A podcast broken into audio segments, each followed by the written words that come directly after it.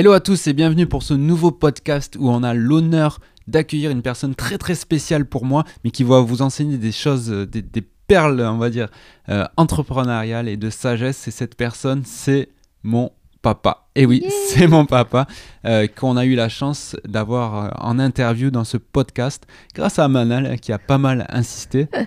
Oui, en effet, parce que euh, euh, Rude, qui est mon beau-père, du coup, c'est quelqu'un euh, avec qui on discute de plein de choses, euh, même euh, qu'on lit des livres un peu similaires, qu'on se partage justement nos lectures, et surtout qui nous a aidés dans, notre parcours de vie, euh, même quand on était étudiant et tout. Bah, toi, de toute façon, c'est ton sûr. papa depuis le début, mais moi, depuis que du coup j'ai rencontré Robin, c'est quelqu'un qui m'a toujours été de bons conseils euh, dans les moments durs, quand j'étais étudiante, mais aussi quand on a lancé nos, propres projets entrepreneuriaux, encore aujourd'hui.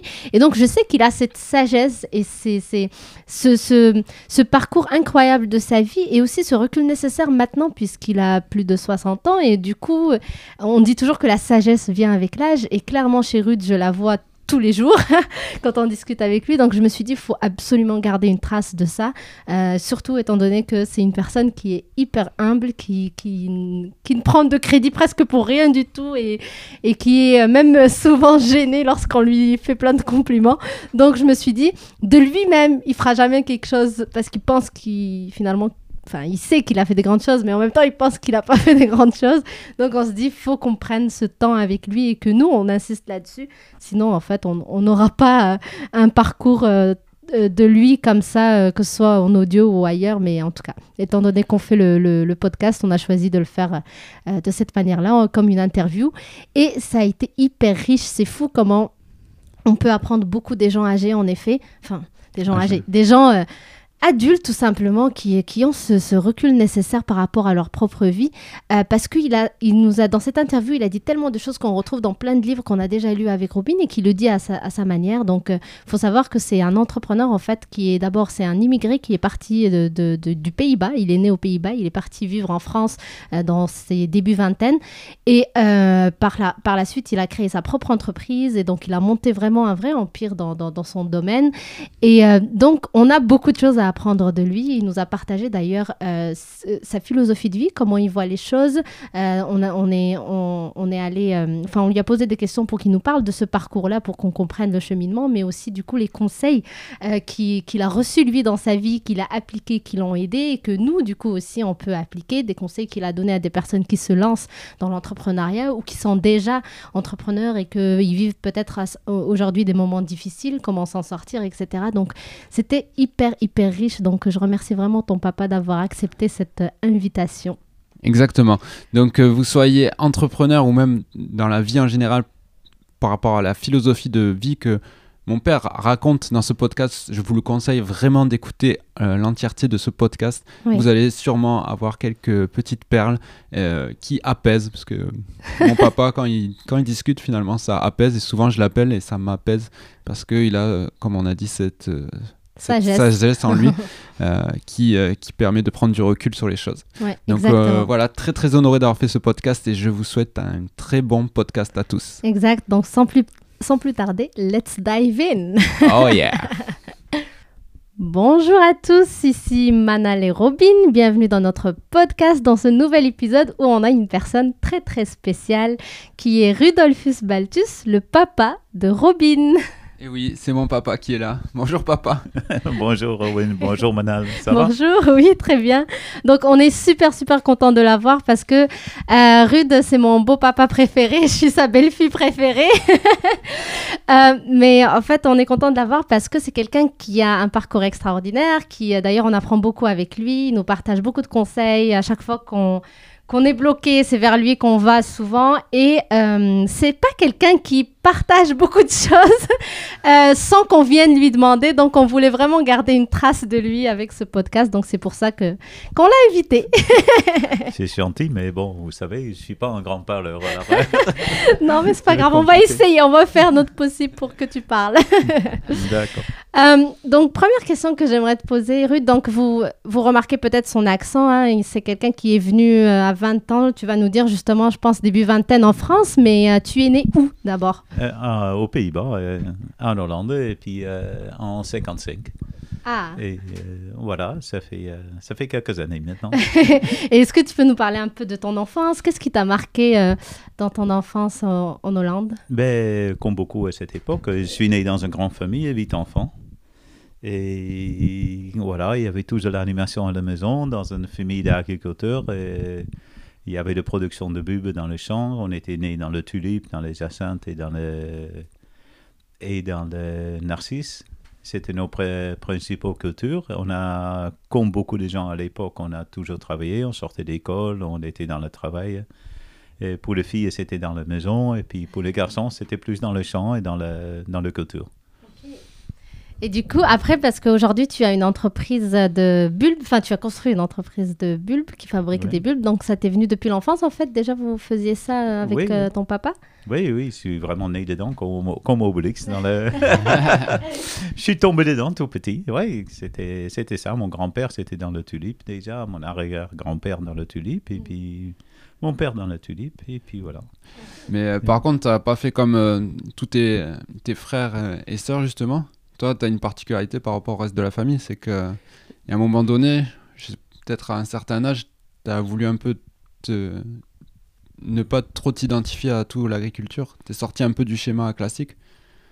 Oui, j'en avais un petit peu marre de, de l'agricole parce que quand on est né dedans, on fait un peu toujours la même chose, même si, euh, si c'est un métier qui évolue très vite. Donc, à un certain moment, j'avais un copain qui était électricien et puis j'ai dit, tiens, je vais tenter ça. Et puis, j'ai commencé à travailler dans l'électricité.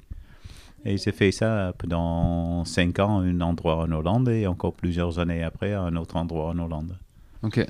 Oui. Et, et du coup, euh, justement, par rapport, à, par rapport au reste de la famille, justement, où euh, il y a beaucoup de, de membres de la famille qui ont continué à travailler dans l'agriculture en Hollande. Toi, tu as fait cette expérience euh, de, de l'électricité. Et Oui. qu'est-ce qui t'a amené à un moment donné à te dire, ben, je vais carrément partir de la Hollande, partir euh, découvrir ou... Qu'est-ce qui t'a Mais- amené à, à faire ce... Je pense qu'il y a beaucoup de gens qui, qui, quand on est jeune, on rêve un petit peu de, de ça, de changement, de, de faire autre chose. Puis un jour, je me rappelle, j'étais dans le bâtiment en train de travailler, j'étais électricien, et puis il y avait beaucoup de construction autour. Et puis je me dis, oui, si je continue à rester ici, je vais faire ça toute ma vie. Donc euh, je voulais avoir une autre expérience. Donc j'ai dit, bon, je vais arrêter ça, et puis je vais faire un tour dans un autre pays pour, euh, pour justement voir ce qui se passe et puis pour euh, être- essayer de travailler dans un autre pays. Et à ce moment-là, tu avais quel âge à peu près? 25 ans. 25 ans. 25 ok. ans, et puis j'ai pris ma voiture, et puis euh, j'ai... J'avais la chance aussi d'avoir une famille derrière moi, avec beaucoup d'enfants, et puis on est une grande famille, donc ça donne une sécurité quand même quand on part en disant, et on peut toujours revenir en arrière, parce Ouais. qu'il y a ma famille Mhm. qui est en Hollande, et ça c'est vachement important dans la vie, d'avoir quelqu'un derrière toi Hmm, qui peut, en cas de problème, t'aider. hmm, oui, Donc, euh, j'ai pris ma voiture et je suis parti en France. Euh, pourquoi la France? Parce que euh, mes parents, ils avaient quelques adresses en France. Hmm. T'avais de pas de producteurs famille de bulbes. Ouais. Et comme ça, je pouvais aller voir si, Ah oui. si je pouvais travailler là-bas euh, pour le moment. Quoi. Ok. Tu, ça. tu voulais que ça soit un autre pays, avec une autre, euh, une Euh, autre langue, tout. Il oui. fallait- il fallait- tu voulais complètement être dépaysé. ouais. Oui, je pense aussi que ça vient du fait que j'étais très timide quand j'étais jeune. Donc, euh, j'avais toujours peur de tout ce qui m'entourait. Mhm. Et du coup, à un certain moment, on a, on a marre d'être timide. Ouais. Donc, on devient plus courageux. Et je voulais apprendre. Et puis, j'avais toujours le soif d'apprendre de nouveaux trucs. Mm. Et puis, voilà. Et l'école, c'était pas mon truc. Donc, je voulais apprendre dans la vie. Quoi. Génial. Et du coup, euh, tu- est-ce que tu parlais français? Non, pas du tout. Rien du tout. Non, moi, je cherche travail. Donc tu, pa- tu pars avec ta voiture en France, tu parles pas français, À part moi, je cherche travail. et y avait- et t'es parti avec quoi? Il y avait quoi dans ta voiture? Mais mon porte-monnaie, mon passeport. Donc Et un puis, peu d'argent. un peu de l'argent et c'est tout. J'ai dormi deux fois dans la voiture. J'ai fait le tour euh, par. euh, je suis passé par Lyon. C'était en- c'était en- c'était en 80. Je suis Ok. passé par le côté euh, Lyon, que, que- le côté sud et tout ça. Je suis revenu un peu dans le nord et puis c'est dans le nord où j'ai trouvé du travail. Et euh, quand tu as fait le tour, est-ce que c'est parce que justement tu étais dans cette découverte de savoir où est-ce que au fait je vais me poser ou euh, parce que Non, justement non comment Non, je, voulais juste un endroit où je trouvais quelque chose à faire. Ok ah oui c'est Ouais. ça un travail en fait. Un travail, oui, ouais. oui. Pour, euh, pour euh, survivre, il faut trouver un travail. Hmm. Et finalement du coup c'était dans le nord de la France. C'était dans le nord de la France et puis je réfléchissais même pas autrement. Je ne suis pas quelqu'un qui va se poser sans travailler Hmm. parce que j'ai toujours appris à travailler. Donc Oui. on est une génération qui, qui, Oui qui réfléchit par le travail Oui. un petit peu. exact et on confirme d'ailleurs parce qu'encore aujourd'hui euh, tu trouves toujours plein de choses à faire euh, qui te passionnent et qui t'amusent. Oui, Et Ouais, non, mais du coup, ça veut dire qu'à 25 ans, tu t'es posé donc, euh, dans le nord de la France, tu as trouvé enfin un, un travail en France sans parler français encore à l'époque. oui, mais c'était par hasard, c'était même pas par hasard parce que c'est une adresse que j'ai eue à travers un producteur de pub. Donc euh, c'était pas une adresse de que ton papa? Non, non, c'est en fait c'était une, une adresse. J'ai trouvé une adresse en France qui disait qu'il n'y avait pas, pas, pas de travail pour moi. ah oui Donc, euh, mais il connaissait quelqu'un d'autre et qui connaissait quelqu'un d'autre. Et Mm. c'est comme ça que je suis tombé sur cet endroit où il cherchait quelqu'un pour s'occuper de, de tout ce qui se passait dans le bâtiment. ok ah oui Euh, donc encore une fois de ah pour la production de bulbes ok cette fois-ci pas plus l'électricité. Mais en fait, il s'est fait pas mal d'électricité là-bas aussi parce que c'était un peu le bazar. Ok. Donc, j'ai profité de tout ce que euh, tout Ouais. mon métier. Quoi. Là, j'ai énormément, on a bricolé, on a construit des bâtiments, on a construit plein de choses. Ok, excellent. Ouais. Et du coup, après ça, donc, comment c'est venu euh, Qu'est-ce qui s'est passé pour que finalement tu construises ta propre entreprise? Et ben, quelque part, euh, je me suis un petit peu installé dans l'entreprise et que ça allait assez bien. Euh, J'ai rencontré ma femme. Oui, la maman de Robin. Euh, Ma maman. Coucou Domi. Donc, ça, tu crées, crées un lien et tout doucement, on construit la vie en cherchant encore plus. Et puis, euh, au bout de quelques années, chaque fois que je partais en vacances, on partait dans, explorer la France un petit peu pour Mhm. savoir où est-ce qu'il y avait de lieux de production qui étaient encore meilleurs que celles de, de le nord de la France. ok. Et au bout de quelques années, on, est, on a trouvé euh, la région de Bordeaux. Hmm. Donc, il y avait une entreprise qui se montait là-bas, mais cette entreprise a commencé trop grand, dans la mauvaise production, ils étaient un Mhm. peu politiques. Donc, au bout de cinq ans, cette entreprise s'est arrêtée et nous, on est parti avec un collègue juste avant Mhm. et on a dit, c'est le moment d'essayer nous-mêmes. Ah, et d'essayer à votre Ouais. façon, euh, d'une autre manière, de commencer peut-être petit plutôt Oui, que de se lancer directement. euh. oui c'est ça, oui. Et que- en fait, justement, euh, les cinq années là, j'imagine dans l'entreprise euh, dans le sud, la première entreprise que vous, que vous avez eu à, que tu as travaillé du coup à- dans la région de Bordeaux. Ces cinq années ont été quand même euh, cinq années d'apprentissage, j'imagine. Oui. Qu'est-ce que c'est quoi les trucs, on va dire les principaux apprentissages que tu as eu en travaillant pour ces gens-là là? Ben, j'ai appris d'être père parce qu'il y a Robin et Laura. qui Robin et Laura nés qui étaient déjà nés. Et puis après, c'était l'expérience de région, l'expérience de nouvelles cultures aussi qu'on ne connaissait pas comme de Mm. lys. Oui. Euh, les relations avec les gens, c'est un apprentissage de tous les jours. Dans une entreprise qui travaille bien, on apprend des choses. Hmm. Dans une entreprise où ça finit par tourner mal, on Mm. apprend énormément de choses aussi. Mm. Et on a- apprend surtout d'être prudent. Donc l'entreprise où on a fait une mauvaise expérience, c'était une très bonne expérience pour moi. Ah oui. Parce que ça m'a rendu prudent et ça m'a rendu... La façon de regarder les cultures, c'est Mm. que je l'ai regardé autrement après. Donc ça a servi pour ta propre euh, boîte au fait Ouais. par la suite. Toutes les expériences sont bonnes. Bah, c'est sûr. Ouais. Et euh, est-ce que tu as toujours eu ce désir au fait de... Est-ce que tu t'es toujours dit ou tu t'es déjà dit que tu voulais avoir ta propre entreprise ou c'est finalement arrivé juste par hasard dans ton processus? Euh, je pense que c'est... Je pense que c'était un petit peu en moi, mais aussi c'est la, c'est la vie qui a fait que je suis tombé dessus. Hmm. Et ça, ça arrive souvent dans la vie. On, on- on- il y a pour moi, il y a des, des- des choses qui arrivent dans la vie. Oui. Et, et ces choses-là, on le saisit, on ne le saisit pas, on va à droite ou on va à gauche dans la vie. Et le fait je pense que ce qui m'a aidé un peu, c'est que quand j'étais jeune, j'avais toujours peur. Et du coup, après, j'ai laissé tomber la peur un petit peu et puis euh, j'ai juste euh, regardé la vie autrement. Et j'ai beaucoup plus, plus j'ai appris à regarder un petit peu plus en distance et en calculant un peu que je vais à droite ou je vais à gauche.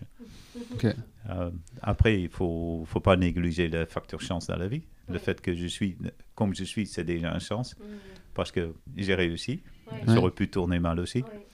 comme pour beaucoup de monde. Mais je veux dire que on fait des choses parce qu'on regarde la vie autour de nous et on prend ce qui nous arrive sur notre chemin, en fait. Mais euh, je pense que pour pouvoir faire ça, il faut avoir cette qualité d'observation aussi. Genre, justement, pour voir qu'est-ce qui se passe, c'est pouvoir saisir des opportunités. Euh, et pouvoir se prendre un peu cette prise de recul. Oui. Moi, je- moi qui te connais un peu, je sais que tu es toujours aussi dans, un peu en retrait et tu observes euh, qu'est-ce qui se passe. Je pense que ça, ça a été aussi.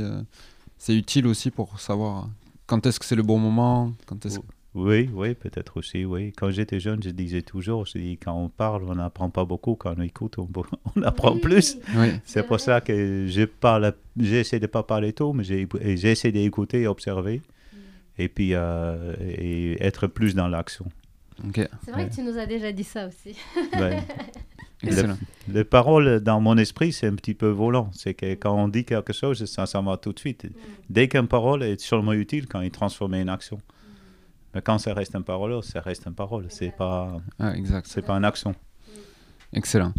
Et euh, aussi, parce que je connais un peu euh, l'histoire, mais par, par rapport aux 5 ans que tu as passé dans la première entreprise, là, aussi, il y avait quand même euh, des façons de qui, qui géraient leur investissement. Tu as appris beaucoup à, à- par rapport à, à comment utiliser son argent, comment réinvestir, comment, euh, où mettre la bonne, les énergies à la bonne place, etc. Oui, je pense ben, on a un- une mentalité de Hollandais. euh, On, on- on sait investir, mais en Hollande, toujours, euh, les gens ils disent de l'Hollandais, surtout quand des pays voisins, que l'Hollandais, il est radin. Euh, L'Hollandais, il, il se dit plutôt qu'il est économe. Ouais. Donc, il regarde toujours l'utilité d'un investissement de loin et il va investir quand vraiment il en a besoin. Et il essaie de le se concentrer sur les bonnes choses.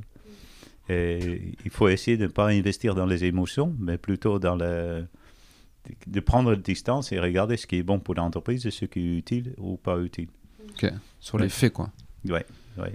Exact. que sur le fait, parce que beaucoup d'investissements sont faits aussi par, le, par les gens qui, qui, qui- c'est dans les émotions, c'est qu'on reste un peu enfant dans notre esprit, Mhm. donc euh, avoir quelque chose de nouveau, ça fait toujours plaisir. Oui. Mais il faut que ce soit utile, donc il faut se détacher un petit peu de ce côté-là pour, euh, pour rester dans l'utile, quoi. Ouais. Et ça, du coup, toi, ça, ça t'est venu parce que tu l'as appris au fur et à mesure ou, ou aussi, par exemple, parce que tu avais un associé Est-ce que lui, il pensait de la même manière que toi? Comment vous arriviez finalement à prendre ce, ce recul nécessaire pour... euh, Mais cette prudence est surtout venue dans la deuxième, entre- deuxième entreprise où j'ai travaillé, mhm. et parce que cette entreprise elle a fait faillite. Ah oui, donc la euh, première entreprise a fait faillite. Dans le deuxième. Le premier Ah. que je travaillais en France, il travaillait assez bien, mais Ah, ok. un peu juste aussi. Le deuxième a fait faillite. Et là, tu te dis, oui, mais pourquoi démarrer si grand? Pourquoi utiliser autant de moyens Hmm. si tu n'es pas certain d'un euh, d'un revenu à la fin? Ouais. Ouais. Donc, euh, donc c'est à- du coup, c'est à quel âge? Toi, tu avais quel âge quand tu as décidé de. Ben, quand l'autre entreprise finalement a. Vous êtes parti avant qu'elle coule peut-être Euh, bah, En fait, j'ai j'ai eu beaucoup de 5 ans dans ma vie. J'ai travaillé 5 ans à un endroit pour changer. Et puis euh, là, j'ai travaillé, euh, quand j'arrivais en 80 en France, j'ai travaillé 5 ans dans le Ouais. nord de la France. Après, on est parti faire une expérience dans, dans le sud, à côté de Bordeaux. C'est resté 5 ans. Et au bout de 5 ans, cette entreprise allait tellement mal qu'on était un peu forcé à commencer notre entreprise. Du coup, tu avais 35 ans si mes calculs sont bons. Oui. Du coup, à 35 ans, ça y est, vous vous lancez a- dans. on s'est lancé dans une entreprise, mais l'entreprise, il était, euh, on n'avait quasiment pas de moyens. On a trouvé un agriculteur qui nous a laissé une opportunité dans la vie. C'est qu'il nous a fait confiance. Il nous a vendu même un morceau de terrain pour mettre un bâtiment, ce qui était vraiment très bien de sa part. Et puis je le remercie toujours. Et puis euh, même si c'est ses enfants, lui, qui gèrent l'entreprise où on est maintenant. On- il- nous restera toujours dans le cœur, quoi, parce que c'était vraiment quelqu'un de très, très bien. Et, et cette personne-là, elle nous a loué des terres pour cultiver de, de bulbes. Ouais. Et c'est comme ça qu'on a tout doucement agrandi le bâti- de, de surface qu'on cultivait. Mais au départ, on a cultivé en contrat. Ça veut dire qu'il y avait des des producteurs de bulbes en Hollande qui ont envoyé des semences chez nous. Nous, on grossissait de bulbes. On leur a envoyé exactement comme ça a été, la commande. à la commande. Ok. Le deuxième étape, c'est qu'on commençait à avoir des variétés pour nous-mêmes. Donc, euh, quand on cultivait toujours pour des producteurs en Hollande, mais aussi des variétés à nous. Et qu'on vendait nous-mêmes sur le marché, donc on avait un bâtiment, on commençait à calibrer des bulbes, on s'est agrandi tout doucement comme ça. Ouais.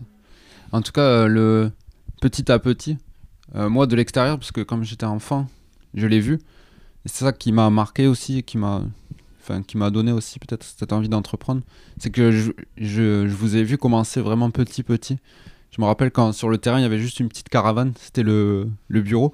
Quand on parle justement de mettre l'argent à la bonne place là, au lieu de tout de suite euh, investir euh, de l'argent euh, inutile dans un bâtiment, enfin en- dans un bâtiment, vous avez pris des, des caravanes pour faire vos bureaux au début.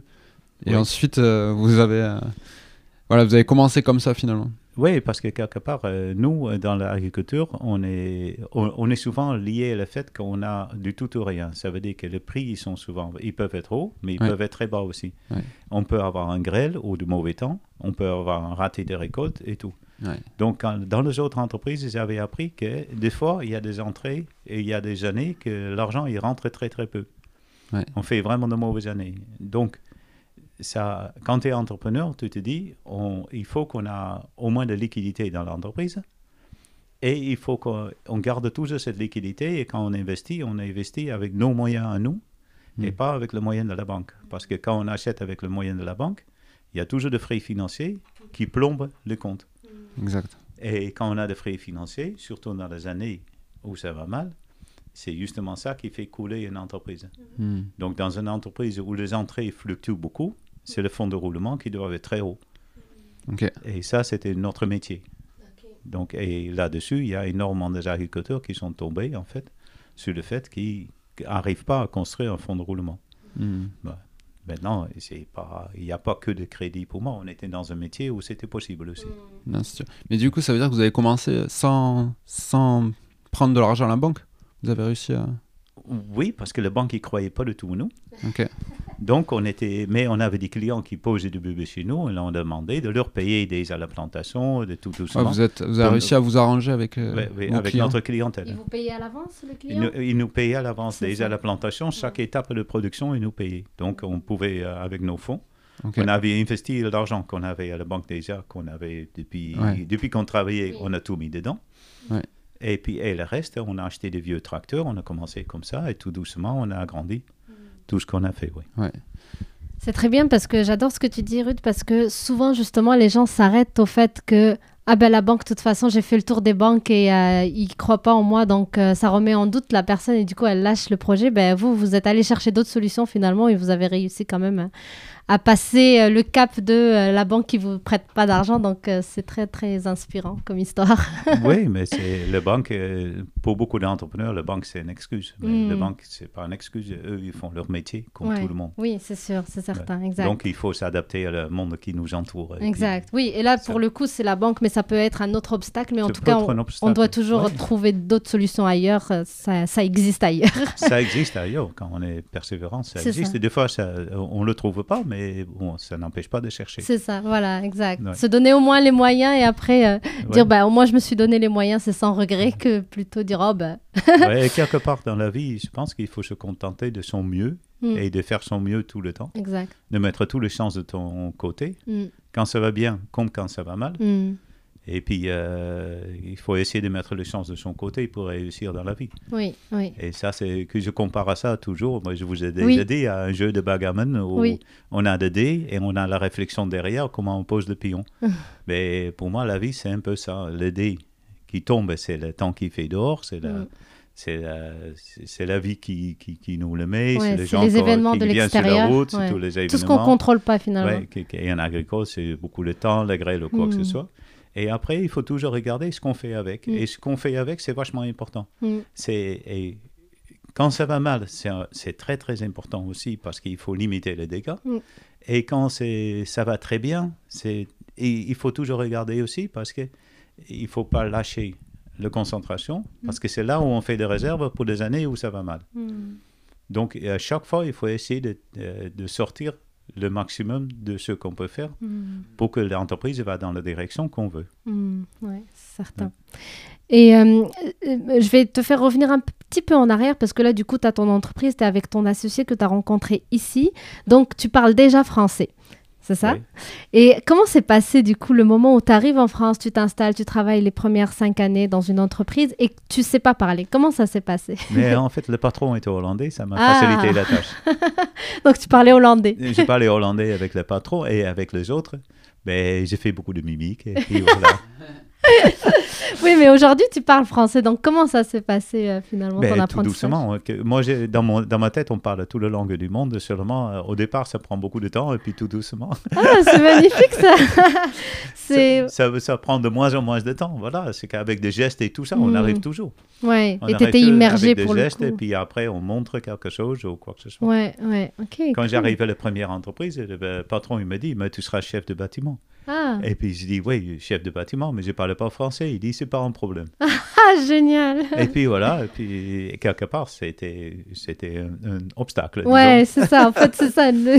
C'est ça Ouais. finalement qui t'a permis, parce que tu es obligé du coup de communiquer avec les gens, Et donc. on est euh, obligé et puis on a fait que ça. Et puis il faut se donner quand on va à l'étranger. Hmm. Il faut se donner beaucoup. Euh, Je pense que depuis que je suis en France, j'ai jamais acheté un journal hollandais Ouais. parce que je voulais apprendre le français et puis il faut Ouais. s'immerger dans le pays. Exact, ouais. Sinon, on n'arrive jamais. Ouais. Et puis, c'est pas rigolo non plus de Non plus, ouais, vivre dans un vie quand, quand on veut rester euh, Ouais, ouais.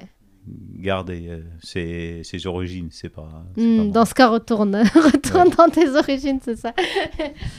Euh, Est-ce que tu crois que le fait d'être. euh, quand on immigre dans un pays, ça nous donne un peu plus de puissance, justement, peut-être un peu moins de peur, un peu plus de. On, a déjà, on affronte déjà un, changement, Un grand. un grand changement. Du coup, peut-être on est plus apte à lancer une entreprise aussi, parce qu'on est dans ce, cette- ce processus de changement déjà. Plus apte à prendre des risques, peut-être. Ouais. Euh, oui, je pense qu'il y a ça. Il y a le, le fait qu'on arrive avec une autre mentalité dans un autre pays. Puis ça donne des ouvertures. En même temps, ça donne des difficultés aussi. Ouais. Mais euh, je pense que quand on arrive dans un autre pays, le premier gain qu'on a, c'est que on ne connaît pas beaucoup de monde. Donc, on n'a pas de, de réseau autour de nous. Et on peut se concentrer 100% sur un travail. Ouais. Et ça, c'est c'est- c'est pas négligeable quand on est, on est un petit peu isolé. Donc, on se réfugie dans un travail et puis on se plonge 100% dedans parce que tout le, tout le reste autour, la famille, euh, les problèmes autour et tout ça, on ne les a pas parce qu'on est isolé. Et on n'a pas, du coup, aussi euh, les, les, les commentaires ou les critiques autour, genre le regard des Exact, autres, des gens ouais, qu'on- ouais. qui nous tiennent à cœur. Donc, ça nous libère et ça nous permet, du coup, d'aller à fond, comme tu dis, à 100% sur, euh, sur son projet. Ouais, ouais, et puis en fait, on, on en tire bénéfice. Ça peut sembler un petit peu égoïste, euh, ce que je dis, parce que tu t'isoles de toute ta famille et tout ça. Ouais. À la même temps, c'est un peu vrai, ça donne beaucoup de temps. Ouais. Exact. Et quand on commence une entreprise, il en faut du temps. Et il en faut du temps. ouais, il faut du temps. Il faut, ouais, ouais, il faut du temps. On est en concurrence avec beaucoup de monde. Mm. Et ça, et, et cette concurrence, il faut essayer de trouver un moyen d'être un petit peu meilleur. Il faut, faut aimer la compétition. Ouais. Et ça, c'est c'est un aspect que dans, il y a beaucoup de gens qui disent dans le capitalisme, le monde qu'on est, on râle sur, le, sur la compétitivité, sur l'argent et tout ça. Quand on aime la compétition, on n'a pas ce problème-là. on est, voilà, on l'accepte, on accepte le monde comme il est tous les jours et on essaie d'être bien dedans et de naviguer comme il faut pour euh, faire son entreprise. C'est ça, c'est pour revenir à, du coup, à ta métaphore, la vie, c'est un jeu de backgammon. Backgammon, oui. Backgammon.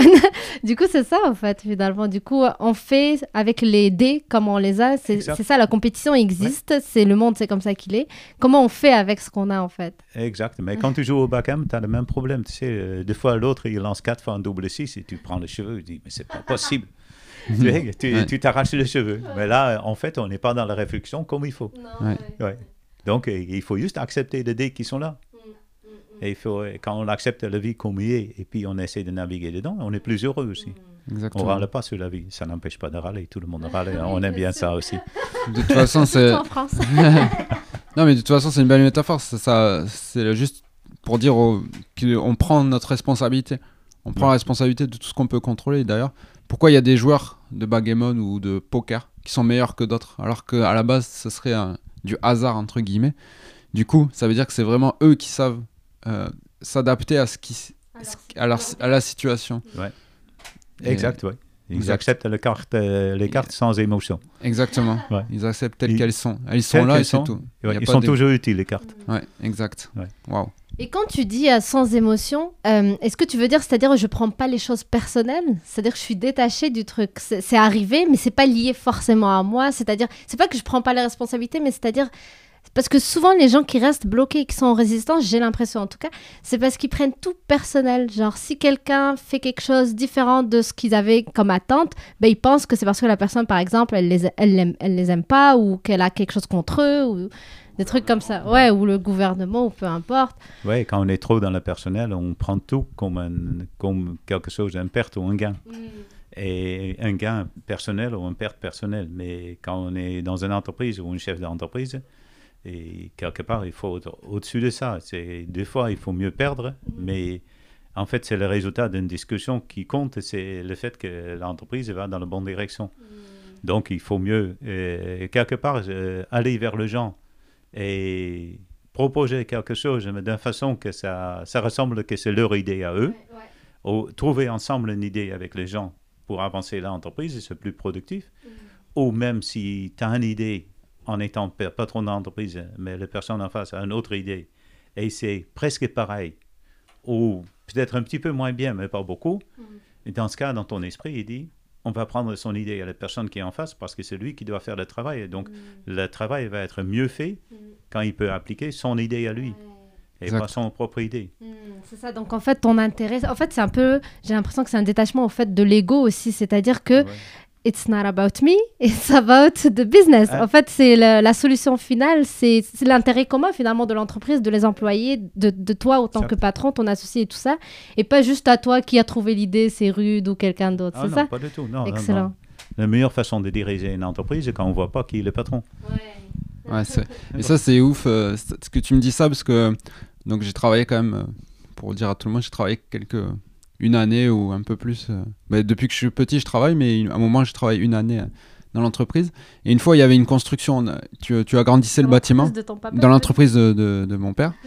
Et du coup, euh, une fois, on agrandissait le bâtiment. Donc, il y avait un, un troisième, parce que du coup, l'entreprise, hein, il faut savoir qu'elle a eu, euh, je sais pas combien de mètres carrés finalement de, de bâtiments à la fin. Euh, 3000 Ouais. c'est ça, 3000 mètres carrés. Du coup, il y a plusieurs hangars qui se sont construits euh, les uns après les autres. Donc, ça a vraiment devenu quelque chose de gros, des bureaux, machin, truc. Bon, en, tout cas, un jour, il y avait un, un troisième hangar qui se construisait. Il y avait les, travailleurs qui étaient là. Et après, je discutais avec ces travailleurs, moi. Et euh, il y a le- un des, des travailleurs, euh, un des ouvriers, qui m'a dit euh, Ah, mais ça, c'est c'est ton père, c'est le patron. Ah, je croyais pas du tout que c'était le patron. Moi, je, crois, je lui parlais comme un employé depuis le début. Pendant des mois et des mois, il a cru que tu étais juste un, un employé de, de l'entreprise. Il a jamais su que tu étais le, le patron de l'entreprise. Donc, ça résume bien, en fait. Que, Oui, mais que souvent, on mangeait ensemble dans le réfectoire, et puis Ouais. c'était un jeu entre nous. Ouais. Et puis quand il y a quelqu'un qui venait, il demandait après le patron, on monterait toujours quelqu'un d'autre. Excellent. Excellent. Génial. Mais est-ce que c'était voulu? Bah, J'imagine que oui. C'est, c'est, c'est... En fait, ça fait partie de toi aussi, justement, c'est tes idées de de de de pas être ce patron comme on le voit en France, genre je suis le big boss et puis vous êtes en dessous de moi, etc. Toi, t'as pas ce truc hiérarchique comme ça. Et euh, moi, par expérience aussi, qui a travaillé dans ton entreprise euh, un, été, euh, ben, c'était ça aussi, c'était cette, cette ambiance de tout le monde se tutoyait, tout le monde était dans une ambiance où genre on était égaux. Même si en effet on n'avait pas les mêmes postes et qu'il y avait une certaine hiérarchie, mais on la ressentait pas quand on se parlait entre nous. Oui, mais on a ça maintenant dans les jeunes entreprises en France aussi, beaucoup plus qu'on avait avant. Oui, c'est sûr. Je pense que dans Mais toi, les entreprises qui se créent maintenant, dans c'est la mentalité des jeunes maintenant, Mm. qui est beaucoup plus euh, dans ces directions Oui. qu'avant. Mais toi, tu l'avais quand tu étais jeune, du coup, à Parce ton que- époque, quand les autres ne l'avaient Parce pas. qu'en Hollande, en fait, en Hollande, beaucoup de monde se tutoie, et même dans les entreprises, et puis les, les, les, les distances entre le salarié et le, et le patron étaient plus proches en Hollande qu'ils étaient en France. Donc il y avait une distance que moi, je n'ai jamais connue, en fait, quand, quand Mhm. j'étais en Hollande. En tout cas, l'humain était vraiment quand même au cœur de l'entreprise. Euh, parce que justement, toi, tu parlais euh, à, à un employé comme c'est un humain égal, tu vois. Justement, il y a pas, on sentait pas ça. Tout le monde est intéressant, tout le monde peut apporter quelque chose.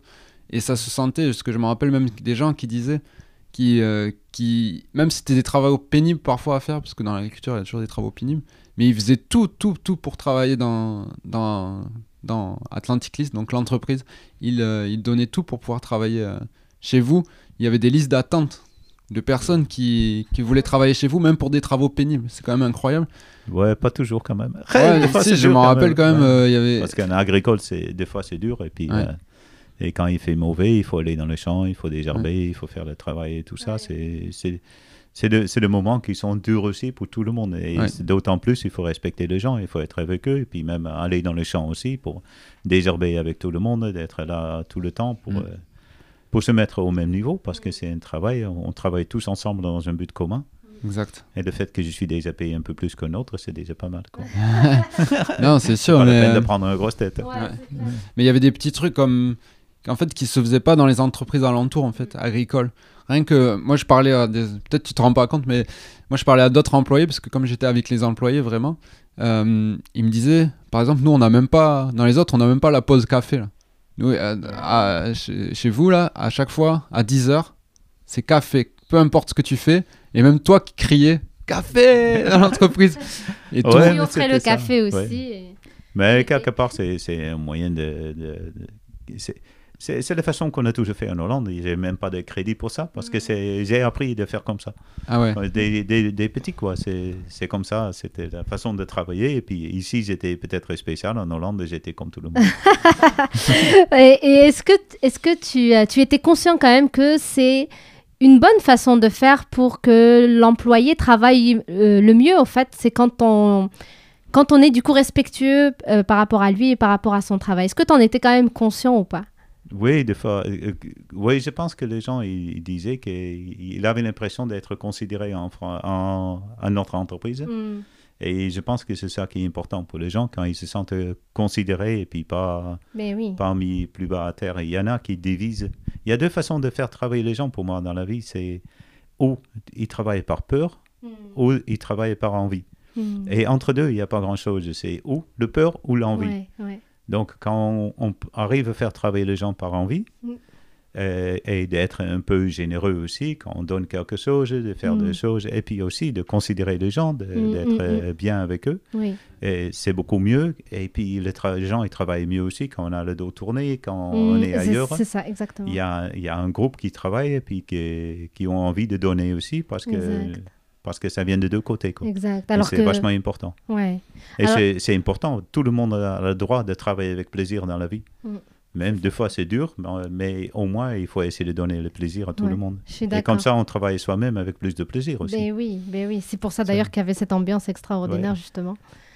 Euh, et du coup, tu as dit c'est soit par peur, soit par envie. Justement, quand c'est par peur, quand on lead par peur, du coup, c'est une fois que tu pas là, ben, en fait, euh, quand le chat n'est pas là, les souris dansent, quoi. Oui, et puis quand on arrive à une entreprise et puis t'es patron et tu passes ta vie à gueuler, mais t'es Mm. malheureux toi-même aussi. C'est hein. clair. T'as une vie pourrie. Hein. C'est clair. c'est- Ah, tu peut-être de l'argent, mais ta vie est pourrie. Quoi. Ouais, ouais, je suis vraiment d'accord avec ça. Je comprends pourquoi on, on aimait venir te parler parce qu'avec Robin, on a fait des études d'ingénieur en, en alternance et tu te souviens, les patrons qu'on avait, c'était euh, c'était horrible. C'était la peur, justement. Non, mais il y a aussi, quelque part, euh, ça allait, euh, toi, ton entreprise, il tourne encore bien, c'est de Robin. La mienne, je, je sais pas non plus en fait, parce que je Ouais, suis... ouais. Mais je pense que oui, ils sont encore en fonction, ouais. Ouais, ça de Robin, c'était plus difficile parce que les gars, ils, ils savaient vraiment pas faire. Mm, Et moi, je dis tout le temps, euh, rester honnête dans la vie, mm, c'est quand même un luxe aussi. Oui. Parce qu'il faut avoir le moyen de rester honnête. Quand tout tourne mal dans la vie, Mm. ça devient de plus en plus difficile de rester honnête envers Ouais. tout le monde. Ouais. Donc, euh, l'honnêteté, c'est peut-être, euh, on peut l'avoir dans soi, mais c'est aussi un fait qu'il faut avoir le moyen Mm. pour que ce soit plus facile de rester honnête. Euh, Mm. Quand ça va très mal, il y a des gens qui, qui, qui restent honnêtes tout le temps. Ouais. Et moi, je ne sais même pas si je serais arrivé si ça tournait mal. Et Mm. puis, heureusement pour moi, ça tournait bien, donc on peut rester plus honnête Ouais, et puis ouais. Ouais. plus ouverte, et puis on peut donner un peu plus, et puis Mm. être plus cool avec les gens. Mm.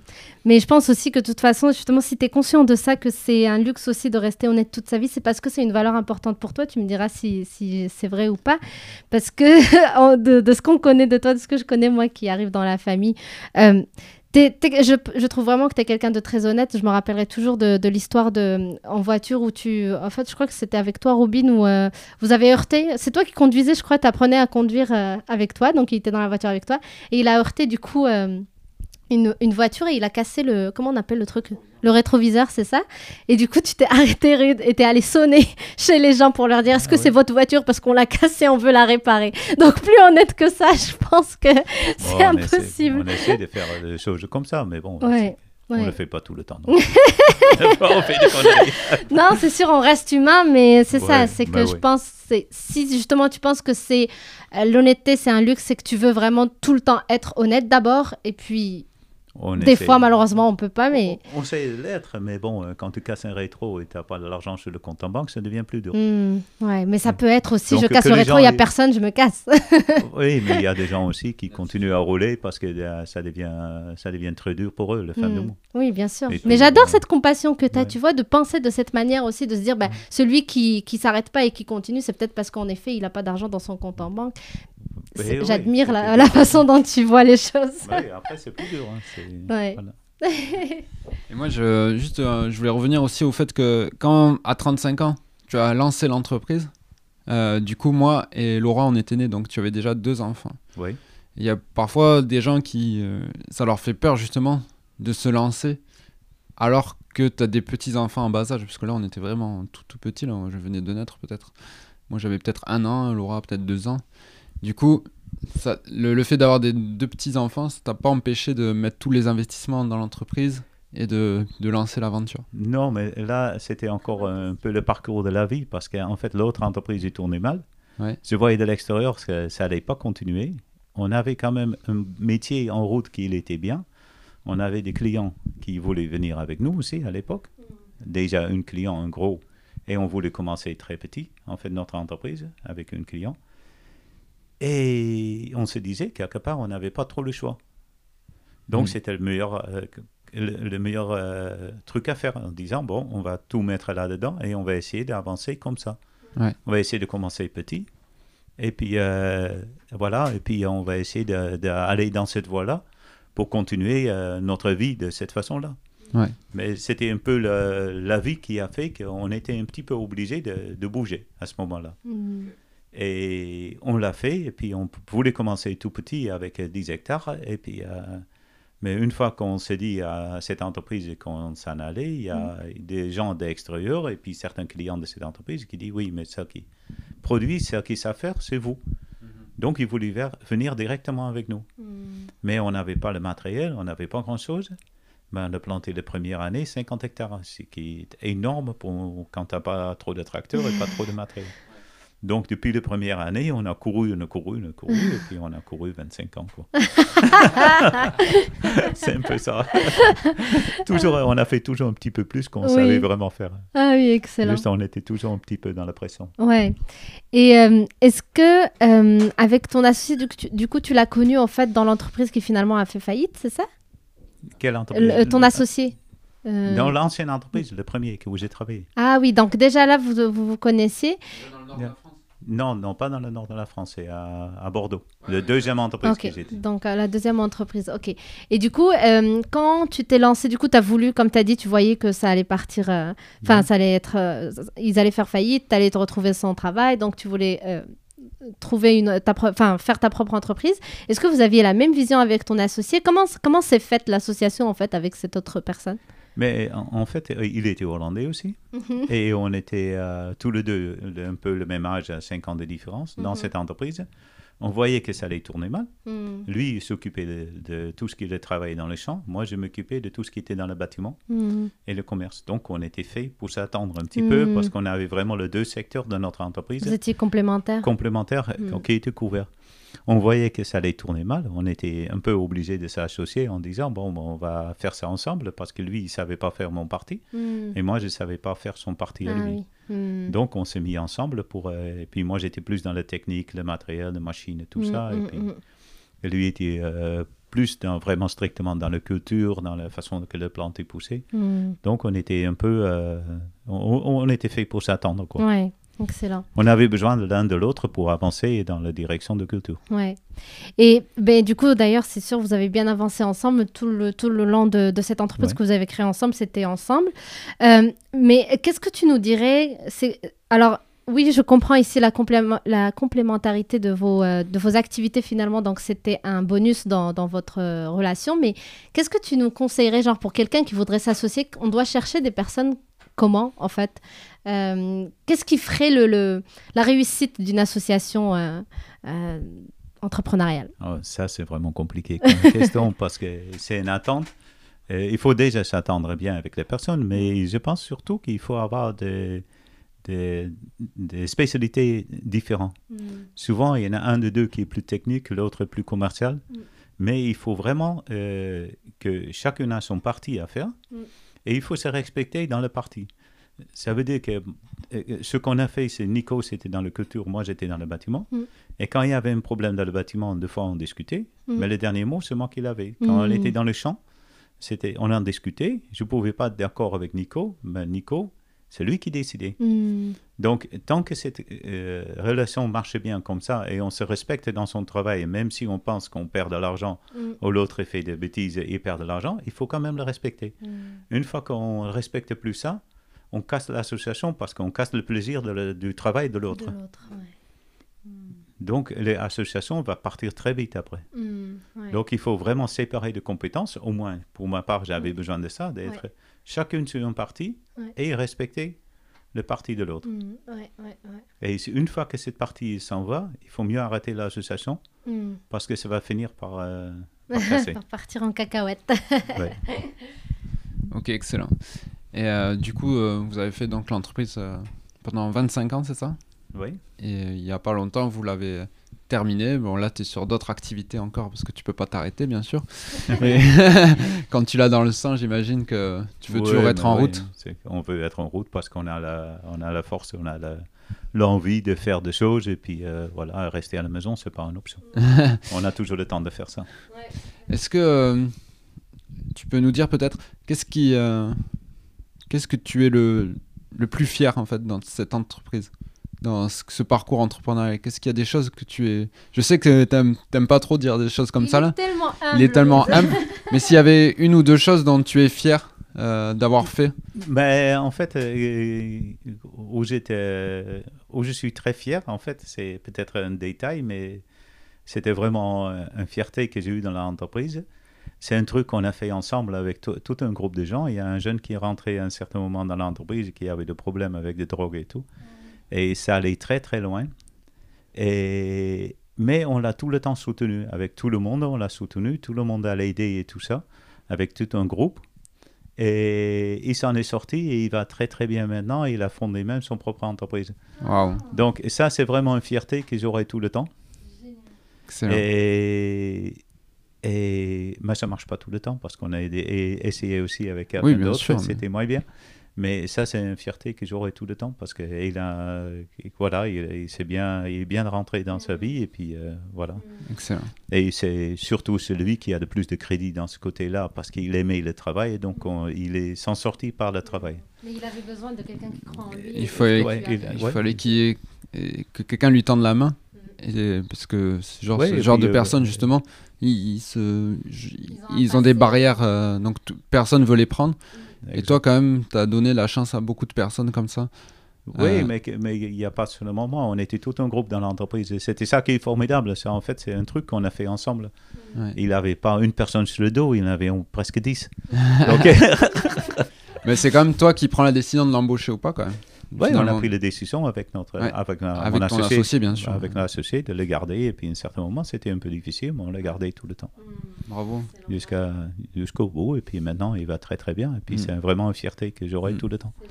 Mais en tout cas, moi, c'est quelque chose aussi que j'ai retenu, c'est que de, de ton expérience, en- moi, en tant que fils, c'est de croire au potentiel humain, là, que peu importe d'où tu viens, tout le monde a, a du potentiel et, et peu importe ton passé, tu peux tu peux t'en sortir et tout le monde a de la valeur finalement. Il y a du bon Tout dans vraiment. chaque être humain.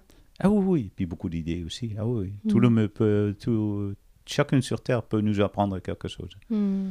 C'est clair. Euh, D'ailleurs, par rapport à ça, euh, est-ce que tu, nous, tu peux nous parler de, des, de certains mentors que tu as eu tout au long de ce processus entrepreneurial ou même de ta vie? Euh, Parce que justement, tu dis souvent que bah, j'ai pas eu forcément de mentor spécial, mais qu'il y a plein de gens qui t'apprenaient plein de choses. euh, que... Oh non, il y, a- il en a plusieurs qui m'ont appris beaucoup de choses. oui, Mm. oui, oui. C'est qu'un père d'un copain à moi qui est plus là malheureusement. Ouais. Et il a, il a- c'était toujours un exemple pour moi, même s'il disait pas beaucoup. Et La façon d'être, Oui. c'était quelqu'un qui, qui m'a appris beaucoup de choses, la façon de sa bonté, de sa, la façon de, sa gentillesse et Mhm. sa, son écoute pour tout le monde. Mm. Et dans ma vie, j'ai eu plusieurs euh, personnes comme ça. Ouais. Et puis dans le business, notre premier associé, c'était France Veul en Hollande, qui j'ai passé beaucoup de temps au téléphone avec lui, qui m'a Mm. appris dans le business comment il faut être, comment il faut. Excellent. Ouais, il disait que dans le, dans le business, ça, ça ressemble pour le- beaucoup de monde, ça semble un peu difficile à croire, mais dans le business, c'est en fait c'est là où il faut être le plus honnête, parce que si les gens ils savent que tu peux mentir, Ils te font tu, pas confiance. tu- ils te font pas confiance Mm. déjà pour le prochain truc. Donc nous, on avait vraiment cette confiance du client et puis on pouvait envoyer de pubs, on pouvait envoyer de, de choses parce qu'ils savaient que c'était bon. Mm. Et surtout, quand il y a un problème, il faut le dire en avance en disant fais attention à ça et ça, regarde si ça c'est bon. Mm. Pour que cette confiance entre le client et le, et le producteur est vachement important. Ouais. Quand on n'est pas sur un marché libre, mais sûrement sur une revente et que et tous les gens ont le même client et tout, Ouais. il faut que vraiment qu'il y ait un gros confiance. Ouais. Mm. Excellent. Est-ce que tu as d'autres euh, eh, est-ce que d'autres phrases de gens qui t'ont marqué comme ça? Je sais qu'il y en a quelques-unes. hein. Mm. Euh, notamment, je pense au, au gars avec le foin là. Tu te rappelles quand tu vidais une remorque euh, Ah oui Ça, c'est une belle petite phrase là, mais j'aimerais bien que tu nous le racontes. Ok. Mais en fait, c'était juste un salarié qui travaillait chez mon père et puis on était en train de discuter euh, de tout et de rien. Et il y a des gens qui lancent des phrases de fois qui tu gardes toute ta vie. Oui. Et puis on était en train de travailler. Moi, j'étais un gosse, j'avais pff, 8 ans peut-être. Et puis avec un fourche, on était sur la paille, en train de poser la paille et tout ça. Et puis il y a ce coup, il y en a un qui pose de paille sur, la, sur le montagne, le monde de paille. Mhm. Et je voulais le prendre et tout ça. Et puis il me regarde, il dit Ben, Pourquoi tu fais ça? Ben, j'ai dit Quoi? Il me dit Pourquoi tu prends cette paille? Il dit, Il est pas bien là? Je dis Oui, il est bien. Mais je voulais l'amener à l'autre côté. Mais il dit Ça sert à rien, il est bien. Il dit, et après, je regarde et je dis Oui, dans la vie, c'est comme... c'est un peu comme ça. Il faut... Les choses qui sont bien, il faut pas essayer de le bouger. Laisse-le sur place. Mm. Et ça, va te. Bien, c'est bien. Pourquoi plus? Bien, c'est bien. Ouais, ouais. Pourquoi se casser la tête Il euh, Des fois, on se complique la vie. On se complique ouais. la vie. On veut déplacer des choses dans la vie qui sont déjà pas si mal que ça. Mm, Et ça m'a Excellent. resté toute la vie. Je dis, euh, quand c'est bien, c'est bien, ça suffit, quoi. Oui, c'est vrai, on le dit Ouais. aussi même pourquoi changer une équipe qui gagne, etc. Ouais. Donc des choses qui fonctionnent, pourquoi Ouais, tu veux puis, les... euh, Même euh, Marc qui fait, euh, qui, qui nous répare l'ordinateur, tu connais aussi. Oui, Et puis Marc, un jour, il me dit, et- et on est en train de faire, il dit, et je dis, on peut pas faire ça avec l'ordinateur aussi?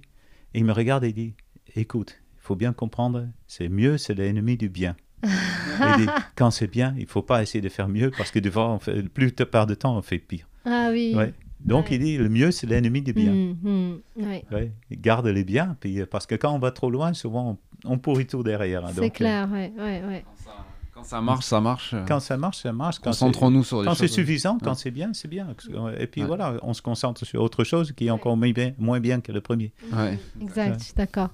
Euh, et euh, est-ce que tu peux nous dire euh, quel est le, le conseil euh, qui t'a le plus marqué, le meilleur conseil qu'on t'a donné dans ta vie, en fait ah oui, je viens un peu de parler de ça, je sais pas, ce. Mais, en fait, il y a plein de petites choses dans la vie qui passent comme ça, qui, qui font que on se construit. Je ne sais pas si vraiment j'ai euh, un conseil à, à donner ou... Mais que toi, tu as reçu, en fait, le meilleur conseil que, que tu as reçu, ouais, lié à Ouais. ton entreprise, lié à la vie en général, quelque chose qui t'a vraiment marqué. euh. Franchement, il n'y a rien qui me vient rien dans la qui tête. te vient. C'est pas grave. Non, non, c'est c'est comme ça. Il faut essayer. Le, le plus, en fait, j'ai appris la plupart de, de choses chez les gens qui sont restés honnêtes et puis Mm. qui, que tu pouvais regarder en face. Et puis, des fois, un, simple regard, ça suffit. Et Mm. puis, et puis voilà, essayer, essayer de rester honnête dans ce que tu fais. Et puis, Ouais. euh, c'est ça. Excellent. Je pense que c'est ça le meilleur conseil que je peux donner. Et puis voilà. Et laisser la vie la vie. Et puis, Ouais, génial. Ouais. Une autre question que j'aurais pour toi, quand tu as commencé justement, tu as lancé la boîte, du coup, tu avais déjà deux enfants. Donc, en tout, euh, Rude et, et la maman de Robin, euh, Dominique, ils ont trois enfants. Donc, vous aviez deux enfants et tu as lancé l'entreprise. Donc, comme il a dit Robin, tu as tout mis, euh, tes, ce que tu avais, tes économies dans l'entreprise. Comment, comment, dans un couple, ça, ça peut être perçu aussi? Comment Dominique a réagi par rapport à ça? Est-ce que ça est-ce que ça t'a freiné aussi dans ta réflexion? Est-ce qu'au contraire, com- comment on fait quand justement on est dans le couple, l'entrepreneur, celui qui doit investir et que... Mais Dominique, c'est une fille, une boucher. C'est déjà un entrepreneur. Et puis, elle a, toute sa vie, elle a vu ça un peu. Elle a vu beaucoup de l'argent circuler tout Mm. en. Parce que dans la boucherie, avant, l'argent était liquide. Oui. Le soir, elle comptait de l'argent. C'était l'argent de l'entreprise. ouais. Mais ça l'empêchait pas de rester économe. Hmm, Parce que l'argent qui traverse une entreprise, il fait que traverser. ouais. Ouais, c'est juste le bénéfice à la fin qui, qui est important. Hmm. Donc, et, et pour la famille, c'est la même chose. Il y a beaucoup d'argent qui traverse une Mhm. famille, mais c'est à la fin, ce Hmm, qu'on arrive de, make- euh, de mettre de côté, Ouais. qui est un peu important, parce que Ouais. c'est ça le bénéfice d'une famille, et c'est ce qu'on a en plus. Quoi. Donc, elle voyait au fait que c'était normal d'investir dans, dans des choses parce que on va avoir un bénéfice Ouais, par la suite. Ça l'a pas fait peur, parce que, bon, voilà, et elle, est- elle est venue d'une famille comme ça aussi. Hmm, Et génial. son père était boucher, et puis euh, il a arrêté la boucherie pour commencer un, euh, un tabac, et à l'époque, un tabac avec des bouquins, de Oui, maison de presse et tout ça. oui. Il a fait des différentes choses dans sa vie, elle a Mm. toujours vécu ça aussi. Ok, ouais, excellent. Et euh, peut-être pour euh, un peu conclure, je me dirais, mais quel conseil tu pourrais donner à toute personne qui veut se lancer dans l'entrepreneuriat? Qu'est-ce- que- que- Quel conseil il peut garder en tête tout au long qu'il va développer son entreprise? Est-ce que tu as quelques conseils clés en fait euh, à donner? Euh, Peut-être se détacher un peu émotionnellement de, de ce qu'on fait, Ouais. de ne pas croire qu'on est le meilleur, et, mais de ne pas croire que c'est la faute des autres Ouais. quand ça va mal, de juste rester concentré sur ce qu'on fait. Ça ne marche pas toujours. On n'avance pas toujours. Des fois, les entreprises ils s'arrêtent parce que de- les choses ont changé, les données ont changé. Donc, une entreprise s'arrête et il faut prendre le temps de réfléchir. Il ne faut pas euh, aller trop loin dans une entreprise pour s'endetter personnellement trop loin, mais chercher à l'arrêter à temps et d'essayer de revenir pour faire autre chose dans la vie après. Ouais. La vie est belle, il faut le voir et puis il faut juste regarder en face de soi. Il faut. Voilà, je pense que c'est ça un peu l'histoire de ma vie. Il faut, il faut essayer. Puis moi, j'ai réussi. Ça ne veut pas dire que euh, la même personne avec les mêmes capacités qui était à un autre endroit aurait réussi. C'est Non, c'est sûr. c'est ça.